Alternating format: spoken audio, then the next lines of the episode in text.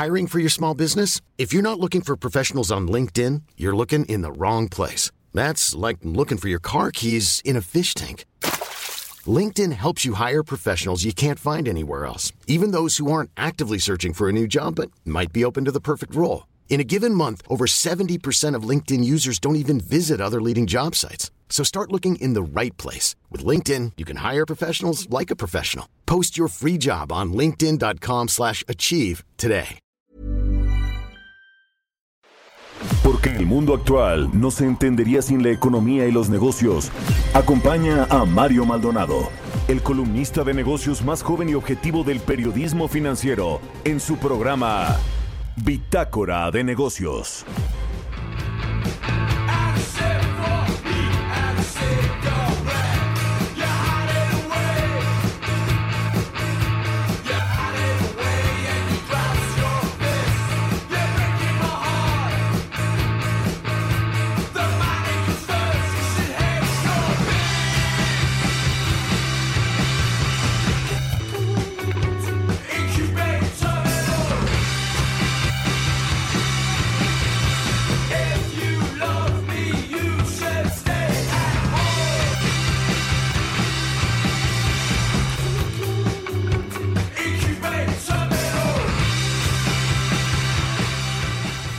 ¿Qué tal? ¿Cómo están? Muy buenos días. Bienvenidos a Bitácora de Negocios. Yo soy Mario Maldonado y me da muchísimo gusto saludarlos en este jueves 18 de febrero del 2021. Son las 6 de la mañana con 3 minutos tiempo del centro de México. Saludo con mucho gusto a quienes nos escuchan a través de la 98.5 de FM aquí en la Ciudad de México. En Guadalajara, Jalisco por la 100.3 de FM y en Monterrey, Nuevo León por la 90.1 de FM, también al resto de las ciudades que, y estados que nos retransmiten pues en otros lados de la República Mexicana, en buena parte ya del territorio nacional tiene cobertura el Heraldo Radio, también en el sur de los Estados Unidos, en la televisión allá en Texas, en Houston, Texas, donde bueno, pues hay nevadas todavía fuertes. El clima en el estado, eh, en los estados también de la región norte del país, que precisamente pues tienen frontera con Estados Unidos, hay un severo problema con las nevadas. Bueno, pues un saludo a todos los que nos siguen también a través de la página heraldodemexico.com.mx. Allí está el streaming de la cabina de Heraldo Radio. Arrancamos como todos los días con un poco de música. Esta semana estamos escuchando canciones de bandas emergentes de las que se espera pues se hable bastante en los próximos años. Esta se llama Collateral, es de una banda que se llama Egyptian Blue es una banda de Brington. Eh, la canción es Collateral, sí, sí, sí. Y la banda es Egyptian Blue. Eso dije, me está corrigiendo aquí Jesús Espinosa, el productor.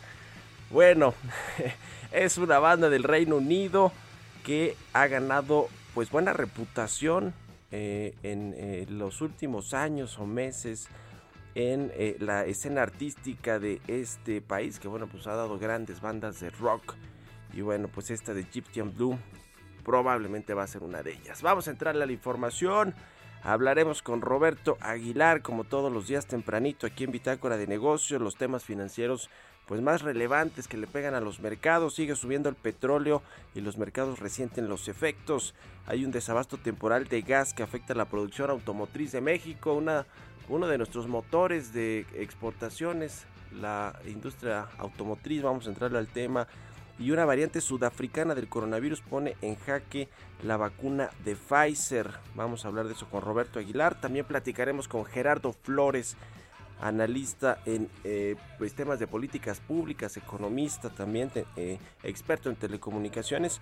Nos va a hablar sobre esta reforma a la industria eléctrica. Probablemente la van a pasar el viernes los diputados de Morena que tienen mayoría en la Cámara Baja. Pues bueno, en medio de esta crisis del sector eléctrico.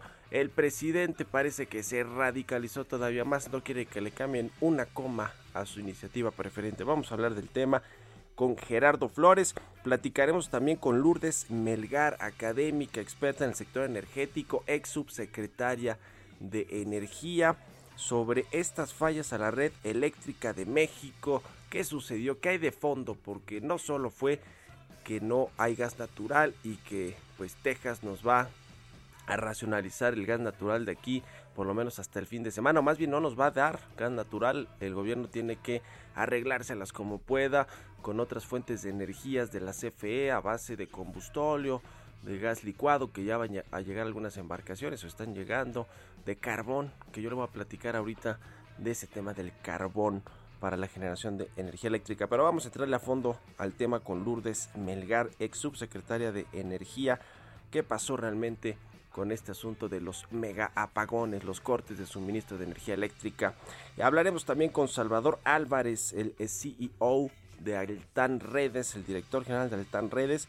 Es esta empresa de, eh, que está en la red compartida y que provee servicios de telefonía, de telecomunicaciones a, otros operadores, a los operadores móviles virtuales. El presidente anunció antier que había llegado a un acuerdo con ellos para llevar internet y servicios de telecomunicaciones a todo el país a través de, de, esta red de Altán y con otros operadores de telefonía y de telecomunicaciones. Vamos a hablar con el director general a ver qué tipo de acuerdo fue el que firmó o, al que se llegó con la presidencia de la República. Vamos a entrar a todos estos temas, por supuesto, las vacunas, el coronavirus, todo lo que tiene que ver pues con esta campaña de vacunación. Aquí le vamos a entrar a esos temas, así que quédense con nosotros. Vámonos ahora con el resumen de las noticias más importantes para comenzar este jueves. Lo tiene Jesús Espinosa.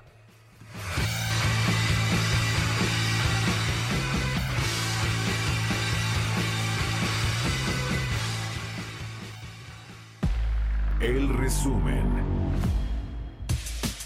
Miembros del Consejo de Seguridad de la ONU hicieron un llamado para acelerar el acceso a las vacunas contra el COVID-19 y evitar el acaparamiento y la inequidad en su distribución en el mundo. En su participación, el canciller mexicano Marcelo Ebrard en el debate abierto de alto nivel, retos para el acceso equitativo a vacunas para el COVID-19, aseguró que el principal reto es garantizar el acceso universal, justo, equitativo y oportuno a las vacunas en todos los países.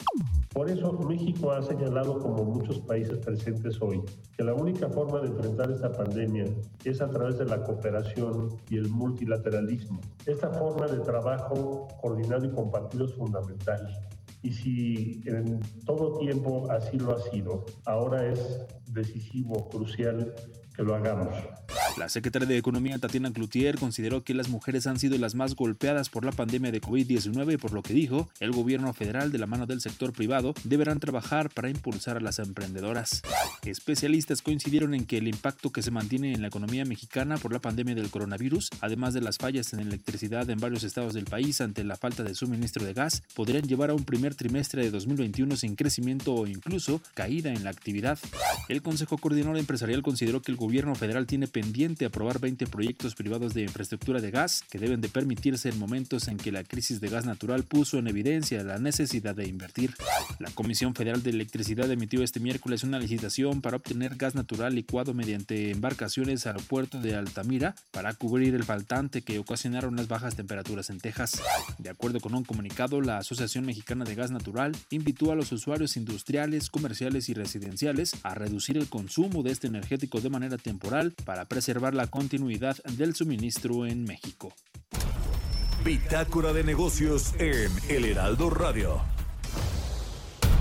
El editorial.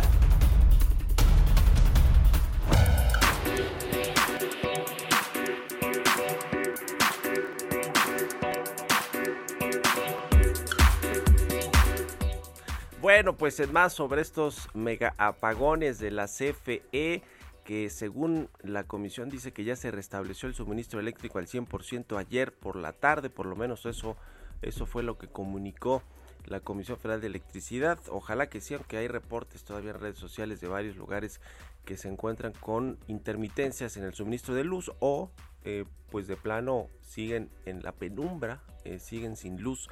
Pero bueno, a ver, detrás de esto hay una historia interesante que tiene que ver con el mal manejo de Manuel Barlet al frente de la CFE. Es el problema de poner pues a políticos que son están ideologizados por completo y que realmente pues no conocen, no conocen a fondo cómo opera una empresa que es súper técnica que se llama Comisión Federal de Electricidad y no estoy defendiendo a los pasados, a los neoliberales, como les dice el presidente, eh, etcétera, etcétera, pero el, el tema es que este gobierno está lleno pues improvisados, déjeme decirlo así, por lo menos en términos de operar, de ejecutar eh, estas dos empresas productivas del Estado, Pemex y CFE, y así en, en general, pues lo que es, las cosas que son técnicas no dan una, eso es mi opinión. ¿O usted eh, qué opina? Ya sabe, como siempre, le pido que me lo escriba a mi cuenta de Twitter en arroba Mario Mal y arroba Heraldo de México. Pero en este tema hay, eh, de, los apagones, hay un tema de fondo. A ver, el gobierno eh, supuestamente pues quiere echar a andar las, las empresas termoeléctricas o las centrales de generación a través del carbón, del combustorio, pero intentó comprar carbón el año pasado y pues no eh, finalmente no compró lo que les prometió a los productores de allá de la región carbonífera de Coahuila. Eh, le canceló además los contratos a Altos Hornos de México que proveía carbón a la CFE. Se los, se los cortó evidentemente porque pues no es un empresario afín Alonso Ancira, quien era el propietario de Altos Hornos de México. Le dio varios contratos a Armando Guadiana, que es eh, senador con licencia y ahora está aspirando a la alcaldía de Saltillo, Coahuila por Morena y el problema de todo es que pues, la tormenta perfecta cayó sobre la CFE como ya es muy común y ya esta escasez de gas natural pues llevó a la activación de centrales eléctricas que funcionan a base de carbón, pero no hay carbón, ahora la materia prima no está disponible porque no la compraron, ni siquiera eso previeron los de la CFE. Deje usted las coberturas del gas, eh, eh, del gas natural, el tema de las reservas, del almacenamiento, eso ya fallaron por completo y ahí están los resultados, apagones y megapagones, 8 por lo menos en lo que va del sexenio. Pero ahora resulta que ni el carbón compraron, imagínese usted, y estas dos este, centrales eléctricas grandes de, Coahuila, pues no pueden funcionar al 100% o al 80% porque no hay carbón, no hay materia prima. Así las cosas. Y además de todo, el presidente ya se radicalizó con esta iniciativa preferente que la van a votar el viernes. Bueno, 6 con 13, vamos a otra cosa. Economía y mercados. Roberto Aguilar ya está aquí en la cabina del Heraldo. ¿Cómo estás, Robert? ¿Qué tal, Mario? Me da mucho gusto saludarte. Muy buenos días a ti y a todos nuestros amigos. Fíjate que hay dos notas que me gustaría comentarte al inicio del programa. Bueno, uno es que ya nos amanecemos con información de que la tormenta de invierno que paralizó la red eléctrica en Texas se está alejando de la región. Sin embargo, las temperaturas gélidas permanecen y esto pues obstaculiza los intentos del Estado estadounidense por restablecer plenamente la energía para sus residentes y bueno, pues también las eh, ventas de gas eh, a otros países, bueno, en el caso de México. Y la otra, Mario, que tiene que ver mucho con esta cuestión, es que fíjate que ayer eh, el secretario de Hacienda le dio una entrevista justamente a Bloomberg y donde anuncia que en unos cuantos días van a anunciar una ayuda significativa, lo puso entre comillas, a Pemex. Esto es lo que está, pues bueno, interesante porque vamos a estar todo en el medio de este torbellino de este huracán, diría yo más bien, energético en México. Y bueno, pues las bolsas mundiales batallaban para evitar un segundo día de pérdidas, ya que las señales de un avance en la inflación generado por el alza de precios del petróleo a máximos de un año y del cobre a un techo de casi una década, pues generaban cautela entre los inversionistas. Ayer justamente mencionamos el tema de este inicio de una mayor preocupación sobre el comportamiento de la inflación. Ya se abrieron, Mario, los mercados eh, asiáticos, la mayoría, pues China regresa a la actividad tras el nuevo año lunar y el clima extremo que ha congelado los campos de Texas, te decía que continuaba alentando el alza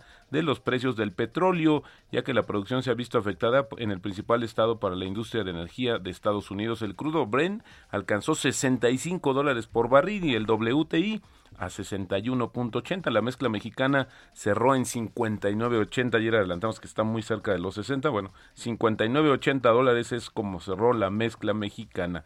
El número de contagios ya alcanzó 110 millones en todo el mundo. Los decesos superaron 2.5 millones y hay 186 millones de dosis, Mario, que ya han sido aplicadas en 82 países. Parece que por ahí con los datos, de acuerdo con la interpretación, se habría como estancado o mantenido. Eh, pues lateral el tema de la eh, inoculación en Estados Unidos. Y bueno, pues también hay varios eh, asuntos por resolver sobre el abasto y distribución justamente de las vacunas.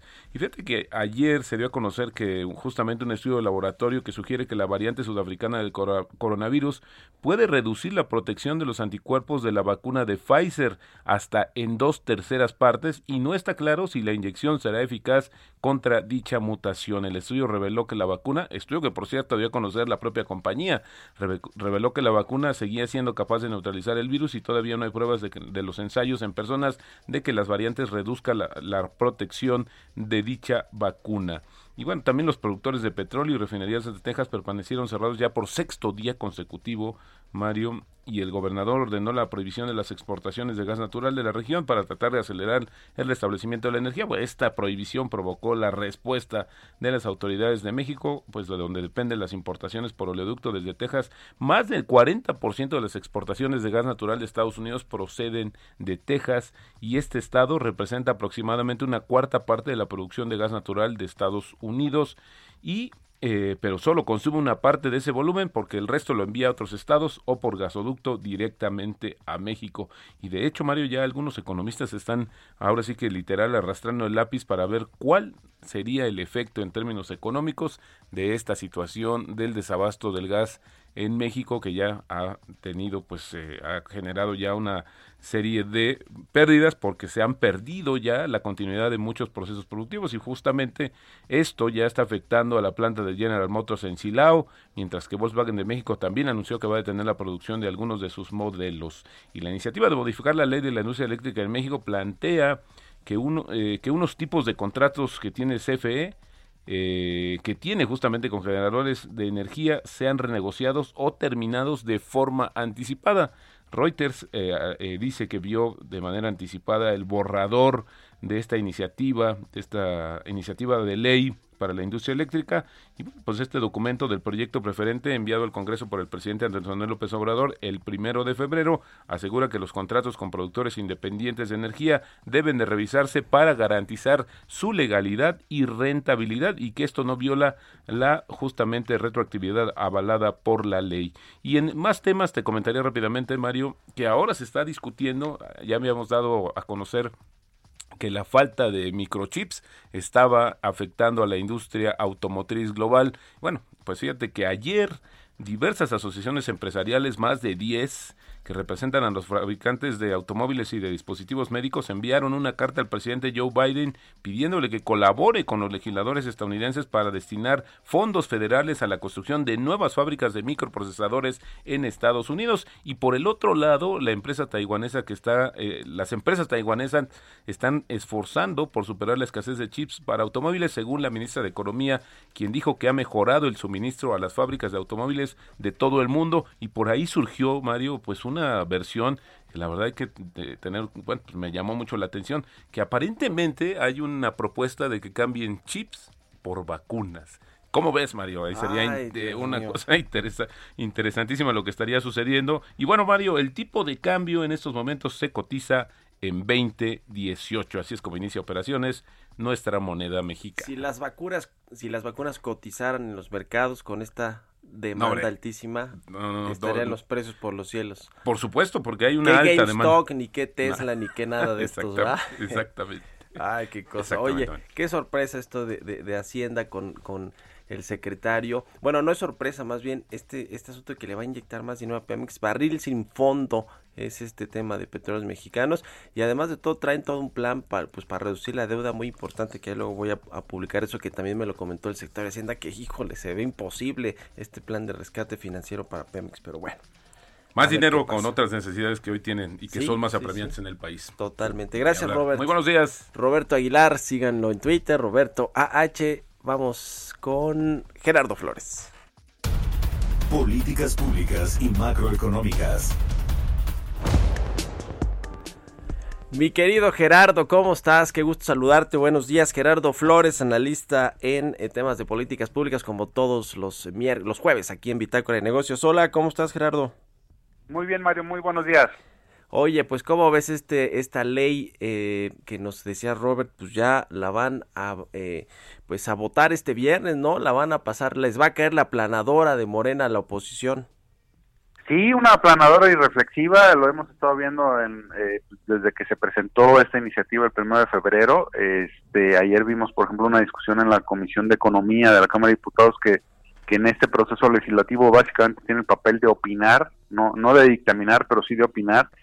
Y pues la comisión, el presidente de la comisión que tiene a su cargo la elaboración de cualquier dictamen o opinión en este caso, pues él pretendía proponer a la comisión una opinión negativa, ¿no? Este, obviamente eh, lo que son los diputados de Morena y del PT, pues eh, presionaron de tal manera para que ni siquiera se pudiera discutir esa opinión negativa, ¿no? Este, entonces, pues ya en, dentro de este proceso legislativo ya no habrá opinión de esa comisión. Eh, como bien señalas en tu columna de, hoy, este, mañana se discute en la Comisión de Energía, eh, pues todo indica que no hay un solo espacio de reflexión para hacerle modificaciones relevantes a esta iniciativa. Eh, y pues es muy complicado muy lamentable porque eh, no ha habido un análisis profundo, serio, digo, un, un parlamento abierto en la que se escucharon posiciones bastante y presentaciones bastante, pues yo diría bastante serias y profundas, cuestionando o advirtiendo los riesgos de seguir adelante con esta iniciativa pero aún así, pues estamos viendo que van a avanzar, ¿no? Es muy preocupante porque se elimina del marco legal prácticamente cualquier este, resquicio que promueva la competencia en lo que es la generación eh, de energía de energía eléctrica en nuestro país, por ejemplo, ¿no? Este, en el análisis que escuchábamos de los funcionarios de la Comisión Federal de Electricidad en el Parlamento Abierto y lo que veo que han permeado a los diputados de Morena, pues es un desprecio absoluto por la teoría económica y este, se están inventando conceptos nuevos que no se utilizan de costeo, en este caso, eh, de, cómo funciona una red este, eléctrica o, la, o las plantas de generación, eh, que no que no se aplica en ninguna otra parte del mundo, ¿no? Tendríamos un sistema muy sui generis en nuestro país que nos apartaría de la regulación que se utiliza en prácticamente todo el mundo, ¿no? Pues sí, la verdad es que sí vamos en sentido contrario. Todo parece que va a pasar esto, pero ¿qué anticipa? O sea, que va a pasar la, la, la reforma a la ley eléctrica y luego qué vendrán los amparos, las controversias constitucionales, los paneles de soluciones de controversias por el TEMEC. ¿Qué, qué viene? Sí.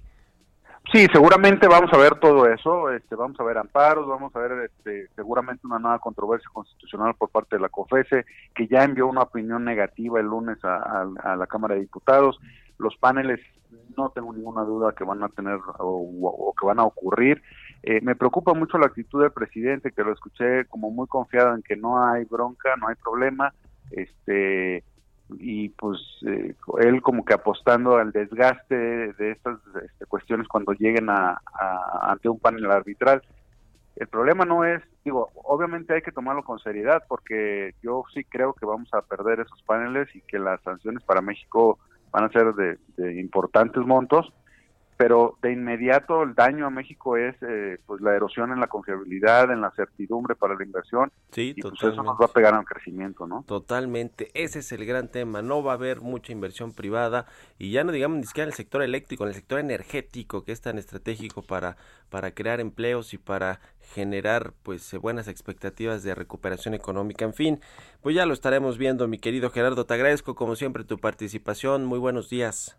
Muy buenos días, Mario. Un abrazo, Gerardo Flores R en Twitter y en El Economista y en etcétera. Síganlo a nuestro colaborador. Vamos a hacer una pausa y regresamos. Continuamos en un momento con la información más relevante del mundo financiero en Bitácora de Negocios con Mario Maldonado. Regresamos. Heraldo Radio, la HCL se comparte, se ve y ahora también se escucha. Heraldo Radio, la HCL se comparte, se ve y ahora también se escucha. Estamos de vuelta en Bitácora de Negocios con Mario Maldonado. Entrevista.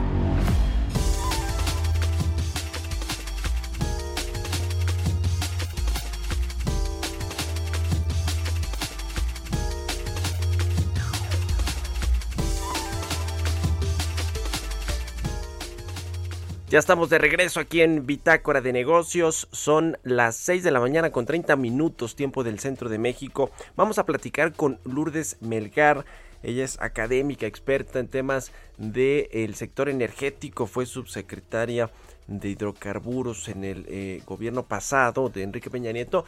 Y bueno, vamos a entrarle a este tema de eh, lo que pasó con la red eléctrica estos primeros días de la semana, por lo menos lunes, martes, Ayer todavía hubo interrupciones en el suministro de luz. El presidente López Obrador dice que ya vienen barcos de gas licuado, que se van a echar a andar las centrales eléctricas que funcionan a partir del combustóleo y del carbón.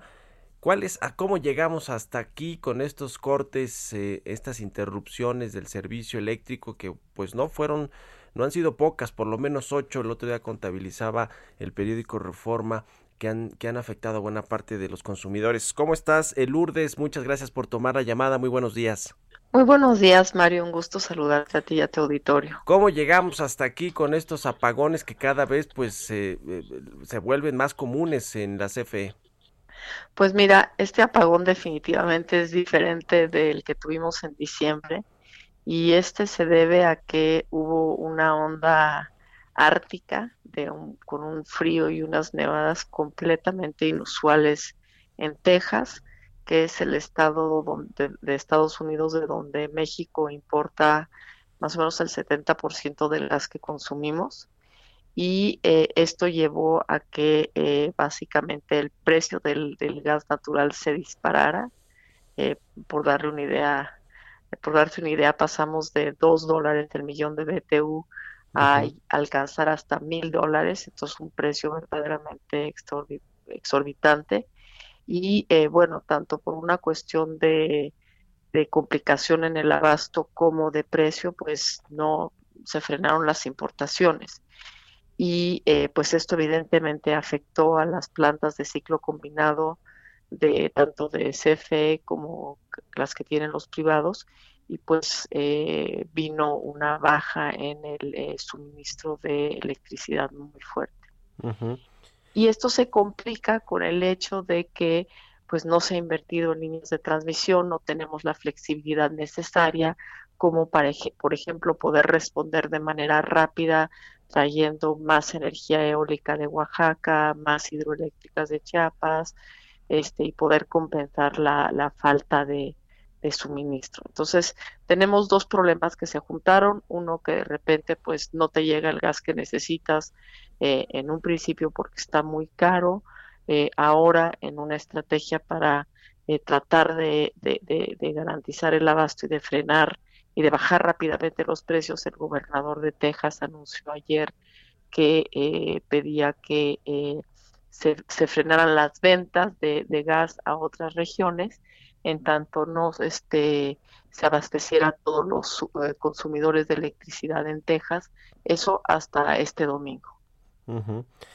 Eh, ¿Se pudo eh, prever o evitar este apagón de el lunes, martes y hasta ayer todavía en algunos estados de la República? Eh, tomando en cuenta que, bueno, efectivamente importamos casi 70% del gas natural que requerimos en México para generar electricidad pero bueno, por otro lado se critica que el gobierno pues no hizo las previsiones suficientes en temas de coberturas de los precios del gas, en tema de reservas, del almacenamiento, canceló las rondas, eh, recibió recursos extraordinarios para incrementar la producción de gas y no cumplió las metas, en fin, qué parte le toca así a este gobierno y qué parte eh, pues eh, el hecho de que pues dependemos efectivamente del gas de Texas. Pues mira, has tocado todos los temas porque justamente eh, los gasoductos y las ventas a Texas se establecieron para compensar las alertas críticas de gas natural que tuvimos en, en 2012, 2011-2012. Y la idea era asegurarnos que México produjera su propio gas. Se le dieron recursos extraordinarios a Pemex en varias ocasiones. Recuerdo una en 2013, más de 32 mil millones eh, de pesos para que incrementara producción de gas y Pemex pues ha optado siempre por irse por el negocio de petróleo, más que el de gas natural que es mucho más rentable. Pero necesitamos el gas para la industria y necesitamos el gas para generar electricidad. Por otro lado había eh, programas y planes muy claramente establecidos y todos los documentos fueron publicados para eh, generar una política de almacenamiento de gas natural en particular, se iban a licitar tres proyectos por parte del Senagas para tener reservas estratégicas en cavernas, es decir, en yacimientos que ya no producen gas, poder almacenar cantidades importantes de gas y no tener una situación como esta. Si hubiéramos tenido esos 10 días de almacenamiento de gas, no estaríamos viviendo esta situación. Y más importante, eh, y digamos, adicionalmente a eso, había un plan eh, para eh, eh, un plan de emergencia que también esto fue publicado para atender este tipo de situaciones en las cuales pues, te tienes que preparar con tiempo. O sea, la nevada no cayó y no, no, no nos cayó de sorpresa. Tanto en Estados Unidos, fotografías de la NASA que cualquiera puede ver, cómo con agua avisaron que venía este fenómeno. Y nos debimos de haber preparado teniendo absolutamente todas las plantas a tope, las carboeléctricas, las que usan combustóleo, las que usan todo, estar listo con todo el gas y todo lo posible para atender la emergencia. Bueno, la emergencia se empezó a atender el día, realmente el día 16, 17, pues cuando la situación ya la teníamos encima todo, lo, todo lo que se está haciendo el día de hoy es normal, es normal que quememos combustible por unos días, es normal que quememos carbón, es normal que importemos eh, gas natural licuado, pero todo eso se debió de haber hecho con antelación, incluido también lo que tú dices, pues la posibilidad de, de negociar coberturas, porque pues imagínate que algo que te cuesta normalmente dos dólares o que por momentos te pagan para que te lo lleves, te esté costando entre 400 y mil dólares en millón de BTU. Pues, no hay empresa que pueda pagar eso. Pues sí, la CFE eh, mandó un comunicado esta semana diciendo que se reunió con el consejo, con los directores de las unidades de negocio que tienen que ver pues con este asunto del suministro de gas y van a echar a andar un plan pues justo para eh, fortalecer ya las reservas, eh, eh, quizá el tema del almacenamiento, es decir, a toro pasado, como se dice, pues ahora sí la CFE va, va, a reaccionar, o por lo menos eso, eso dijo que va a hacer. Eh, ¿Qué crees que se debe hacer en el, en el corto plazo, por lo menos en lo que resta del sexenio, viendo hacia el mediano plazo en asuntos de gas natural? Mira, yo creo que el gobierno tiene una gran oportunidad el gobierno anterior, ahora sí como dicen, dejó el remedio y el trapito. Ahí están ya listos todos los temas de las licitaciones para las cavernas, para los almacenamientos de gas natural. Los pueden los pueden revisar y, reactivar y licitar. Eh, sin, eh, yo creo que hay un tema que hay que poner sobre la mesa. Pemex no va a producir gas, eso es histórico, no es de hoy, no es de la época de la reforma eh, pues, basta ver las estadísticas, hay que reactivar rondas, rondas específicas para generar gas natural, hay gas en Burgos, hay gas en, en Dapico, Misantla, eh, o sea, hay gas convencional, hay gas no convencional. Pemex tenía un proyecto muy, muy avanzado en la CASH para producir gas eh, en aguas, digamos, semiprofundas del Golfo de México. Es un proyecto que, al que ya se le metió muchos recursos Entiendo que no es una producción barata, pero es mejor producir gas eh, que, no tenerlo, como lo estamos viendo muy claramente, porque la afectación el día de hoy no es nada más a las CFE, es una afectación muy fuerte a las industrias que produce, que, utilizan el gas natural como su eh, primer combustible. Sí, por supuesto, tiene un efecto de hecho muy importante justo en el norte del país donde está la manufactura, eh, donde están las maquiladoras y buena parte de la industria en Nuevo León, en Coahuila, en Chihuahua, en fin. Es, un, es una afectación eh, multi, eh, pues que tiene impactos pues en toda la cadena de económica. finalmente, Lourdes, quiero preguntarte sobre lo, que, lo que pasó con Estados Unidos. Efectivamente dijo ya el gobernador, le pidió a las gaseras allá, a los, a los generadores de gas natural, que no importen por lo que no exporten el producto o que se lo vendan incluso creo que a, otros estados de la Unión Americana por lo menos hasta el domingo va a haber problemas en México por este eh, tema del desabasto de gas natural de aquí al domingo por lo menos pues mira, sí es un tema que está afectando particularmente a los industriales, porque como vimos, pues CFE ya, ya no estaba comprando este gas caro y, y este y CFE ya estaba tomando medidas. Eh, el, el, el, problema, y, y, creo que aquí va a ser importante ver qué sucede, porque en realidad eh, también hay que decirlo, las respuestas en ambos lados de la frontera tienen también un matiz político. El gobernador está en una situación muy criticada. Hay gente que está pasándola verdaderamente muy mal en Estados Unidos, en Texas. No, están no tienen lo necesario, ni la ropa, ni nada para, para vivir con este frío. No tienen calefacción. Eh, están viviendo en bajo cero en sus casas, eh, sin agua porque se reventaron las tuberías, etcétera. Entonces tuvo que tener una respuesta muy rápida. Es un mensaje de primero hay que necesitan consumir las generadoras de electricidad. Lo cierto es que Texas exporta normalmente entre el 60 y 70 por ciento de lo que produce. Es muy probable que pronto em, puedan empezar a, a restablecer eh, las exportaciones. Y bien lo dices, no es un tema hacia México, es un tema hacia Luisiana, hasta cualquier, hasta cualquier estado de la Unión Americana que compra gas de eh, Texas, es una señal también al mercado para que baje el precio del gas natural, porque como te decía, está por, por los cielos verdaderamente.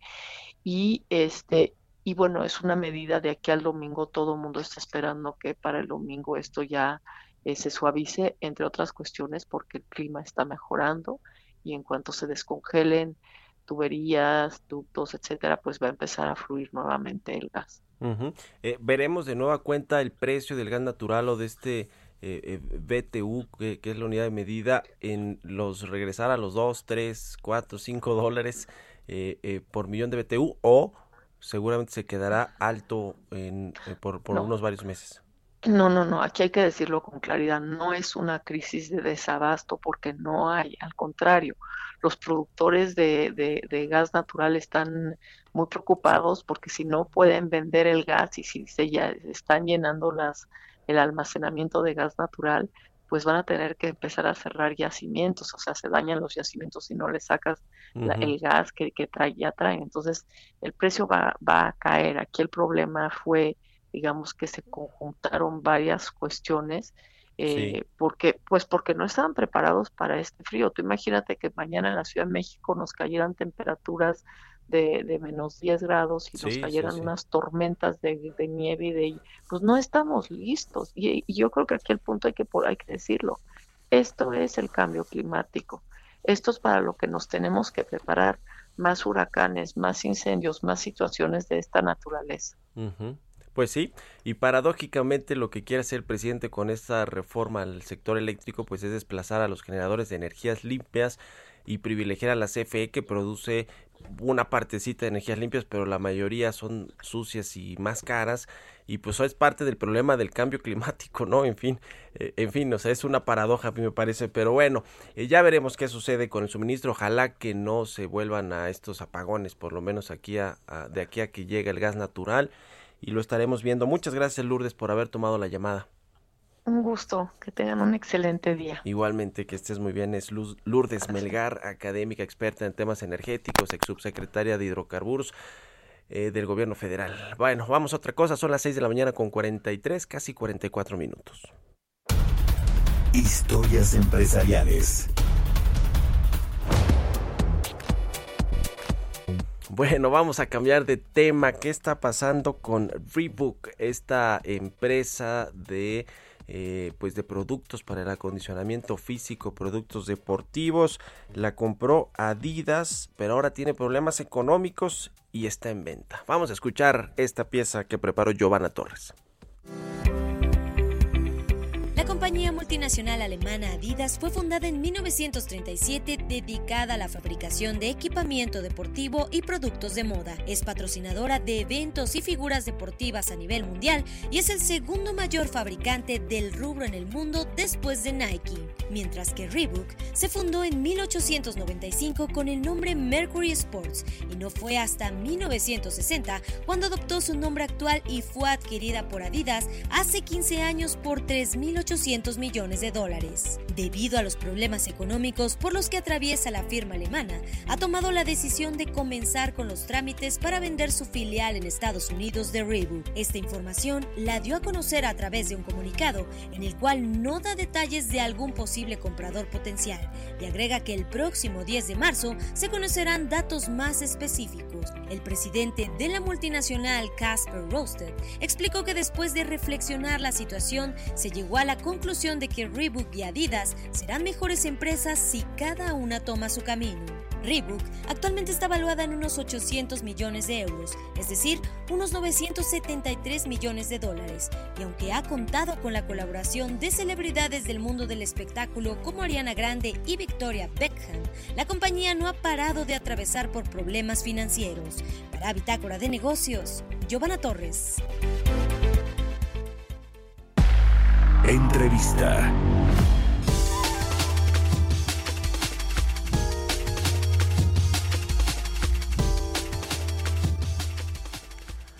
Bueno, cambiando de tema, el presidente Andrés Manuel López Obrador informó este miércoles que, eh, bueno, se reunió con operadores eh, de telecomunicaciones en México, en particular con Altan Redes, que es esta empresa que está que se creó eh, pues hace unos años eh, y que está en la, en, la, en la red compartida, utiliza esta red compartida para, para ofrecer servicios a otros operadores de telecomunicaciones. Bueno, dice que se reunió con ellos y con otros, con los grandotes, para pues hacer un acuerdo y, llevar internet a todo el país, eh, una cobertura total y para platicar pues de esto y de la reunión que tuvieron con el presidente López Obrador, saludo con mucho gusto al director general de Altán Redes, al CEO eh, Salvador Álvarez. ¿Cómo estás, Salvador? Muy buenos días. Hola, buenos días, Mario. Muy bien, ¿tú? Qué gusto saludarte. Todo bien, muchas gracias. Eh, cuéntanos de esta reunión que tuvieron con el presidente López Obrador y de la cual, bueno, pues se, hizo este anuncio de, eh, de cobertura para todo el país en términos de Internet. Bueno, pues mira, básicamente lo que estuvimos dando testimonio con el presidente allí fue del, finalmente del acuerdo que al que llegamos al TAN con, el, con los operadores grandotes, como dices tú. Y es un acuerdo básicamente de roaming o usuario visitante. ¿Qué significa esto? Todas las compañías tenemos acuerdos de roaming para que los clientes de las compañías puedan utilizar los servicios que tienen contratado con sus compañías, en el caso de TAN con sus operadores móviles virtuales, fuera de su área de cobertura. Por ejemplo, cuando tú vas y tienes una cuenta con cualquiera de los grandes te vas a Estados Unidos, te vas a Japón, te vas a España, te vas a Italia, pues llegas ahí y puedes utilizar el teléfono gracias a que existen acuerdos de roaming. Bueno, incluso Altan tenía acuerdos, tiene acuerdos de roaming con más de 70 países, o cualquiera de los servicios que contratas con Altan a través de sus operadores móviles virtuales, pues donde no tenemos cobertura, nosotros cubrimos el 91% del país, un 65% con nuestra red al día de hoy, y el resto pues a través de acuerdos de roaming. Bueno, pues dicho esto, nos habíamos puesto de acuerdo con todo el mundo, pero no éramos capaces de ponernos de acuerdo nosotros para poder utilizar esta parte de despliegue que tiene Altan por, por razones de su concesión en zonas sociales que generalmente pues no va ningún operador comercial, pues porque obviamente son, son poblaciones pequeñas y comercialmente no son tan rentables. Estamos hablando de 71.000 localidades que ya ha desplegado este año Altán de menos de 50.000 habitantes y este año que viene van a ser 121.000. Hace cuatro meses el presidente pues me dijo, pero ¿cómo es posible que no lleguen ustedes a un acuerdo? Digo, bueno, pues eh, eh, eh, nos llamó para que por favor llegáramos a, este acuerdo que celebramos, para que toda la gente que vive en estas poblaciones desplegadas actualmente por Altán, y que a veces que es difícil para nosotros conseguir distribuidores que lleven el servicio a estas comunidades, pues que toda esa gente pudiera utilizar los servicios que actualmente tiene contratados con los grandotes para poder utilizar los servicios de telefonía móvil e internet en sus comunidades. Y básicamente nos tomó cuatro meses, pero esos acuerdos ya están, están a partir de, del día de, ayer, de antes de ayer. Y, bueno, pues tardaremos algo de tiempo en poderlos implementar, pero por ejemplo te puedo dar un dato concreto, Telefónica ya empezó en Huehueyoca, Veracruz, pueblecito pequeño donde los habitantes que muchas veces van a trabajar a 20, 30 kilómetros de sus zonas y tienen esos servicios contratados en la ciudad o la cabecera municipal más cercana, ya pueden utilizar en su casa también los beneficios del contacto que tienen con ellos. Ok, eh, ahora con esto, además de todo, está participando la CFE Telecom, ¿verdad? La, que, busca pues llevar también Internet a todos los rincones del país eh, a través de, de, las redes que tiene CFE. Así es, es correcto. CF, CFTIT, eh, que es una, una, empresa que pertenece a, la Comisión Federal de Electricidad, también estaba presente. Esto, Raimundo Ortiz y Milano Calderón fueron eh, absolutamente fundamentales eh, para que pudiéramos llegar a estos acuerdos también. Y ellos participan con nosotros. Fundamentalmente su programa es llegar más allá del 92.2 que llegamos nosotros de la población. Queda todavía un 7.8, que es mucho, ¿eh? Se dice rápido en términos, hace poquito, pero un 7.8 de un país tan grande como es nuestro país, pues eh, equivale a una red casi del tamaño del 92.2 anterior, porque son gente que vive muy dispersa geográficamente por todo el país. Entonces es un esfuerzo titánico y ese esfuerzo ya queda fuera del alcance de la concesión de Altán y es un esfuerzo que el gobierno del presidente Andrés Manuel López Obrador está llevando a cabo y lo va a llevar a cabo utilizando varias tecnologías como la red de fibra óptica que cuelga sobre la red de CFE, como la tecnología, probablemente tecnología satelital o tecnología inalámbrica al amparo de nuestra concesión. Ahí estamos trabajando con ellos para llegar todavía un poco más allá del 92 CFETIT es la fusión de CFE Telecomunicaciones e Internet para Todos, que es este proyecto que se echó a andar, ¿no? Para pues, justamente eso, ¿no? Tratar de llevar los servicios de, Internet a, todos lados. Eh, eh, quiero preguntarte, Salvador, ¿cómo les ha ido en este 2020 tan convulso, tan complicado para la economía, para, para todo mundo, ¿no? Eh, en términos de telecomunicaciones, ¿cómo van con, con los contratos de nuevos clientes, con los operadores móviles virtuales? ¿Qué nos puedes decir de cómo arrancan el 2021 en Altán? Pues mira, te puedo decir dos cosas. Una, el sector no ha sido un buen año porque la movilidad ha, sido, ha estado muy reducida. Realmente ha sido un muy buen año para los proveedores de Internet a la casa, por razones obvias, por razones de la pandemia. Dicho esto, para TAN ha sido un año extraordinario. Nosotros hemos terminado el año casi con dos millones de clientes ya, eh, a través de 158 nuevos operadores móviles virtuales. Y estamos empezando el año con mucho entusiasmo porque pues tenemos una propuesta de valor absolutamente imbatible. No hay nadie que verdaderamente esté dando lo que nosotros damos al precio que nosotros lo damos. Y pues estamos en la vía de seguir construyendo esa oferta comercial de cualquiera de los reportes que veas de telecomunicaciones, los operadores móviles virtuales por primera vez en la historia el año pasado crecieron más que todos los grandotes. Y eso es un motivo definitivamente para felicitarnos, nos da mucho entusiasmo para seguir trabajando en pro de cumplir los propósitos básicos para los que llegamos, que son incrementar la conectividad y incrementar la competitividad en el sector. Pues muy interesante. En un minutito, Salvador, ¿cómo vieron al presidente el, el, ánimo que tiene con respecto al tema económico, a la recuperación del país? ¿Qué nos puedes comentar en un minutito antes de que se nos acabe el programa? Pues mira, yo lo vi como siempre lo veo, lo vi contento, lo vi entusiasta, lo vi convencido de todos sus principios y empujando, empujando su agenda. Realmente la muestra de lo que hizo antes ayer con nosotros pues es una demostración más de su sensibilidad hacia ciertos temas. O sea, ¿cómo es posible que lleguemos un acuerdo con medio mundo y no seamos capaces de llegar a un acuerdo entre nosotros? Yo creo que fue un catalizador de, importantísimo de este acuerdo y pues lo vi contento de, de, al final estar terminando esto. Obviamente preocupado porque hay cosas que todavía en este, no solamente en México, sino en el planeta están complejas, pero lo vi tremendamente entusiasta, recuperado y con ganas de seguir adelante. Pues muy bien, qué bueno que, se hace este acuerdo entre operadores de telecomunicaciones y el gobierno en pro de los servicios para los mexicanos, sobre todo en esta coyuntura tan complicada. Gracias, Salvador Álvarez, CEO de Altan Redes, por haber tomado la entrevista aquí en Bitácora de Negocios. Con mucho gusto, un saludo para ti y tu auditorio. Muy buenos días. Gracias, ya casi nos despedimos. Déjeme recomendarle la portada del Heraldo de México y en su versión impresa y digital. La morosidad a su tope máximo en una década. Al menos 30% de los mexicanos dejó de pagar deudas, particularmente en tarjetas de crédito por la emergencia sanitaria del COVID-19. Se va a poner difícil este año también en términos del sistema financiero. Les agradezco mucho que nos hayan acompañado tempranito aquí en punto de las seis en Bitácora de Negocios. Quédense ahora con Sergio Sarmiento y Lupita Juárez aquí en Heraldo Radio y nos escuchamos mañana a las seis. Muy buenos días.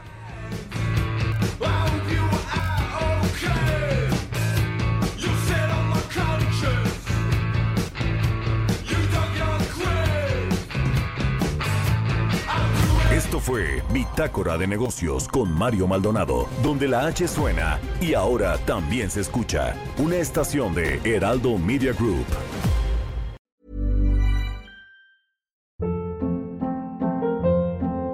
Hold up. What was that? Boring. No flavor. That was as bad as those leftovers you ate all week. Kiki Palmer here, and it's time to say hello to something fresh and guilt-free. Hello Fresh. Jazz up dinner with pecan-crusted chicken or garlic butter shrimp scampi. Now that's music to my mouth. Hello Fresh. Let's get this dinner party started. Discover all the delicious possibilities at hellofresh.com.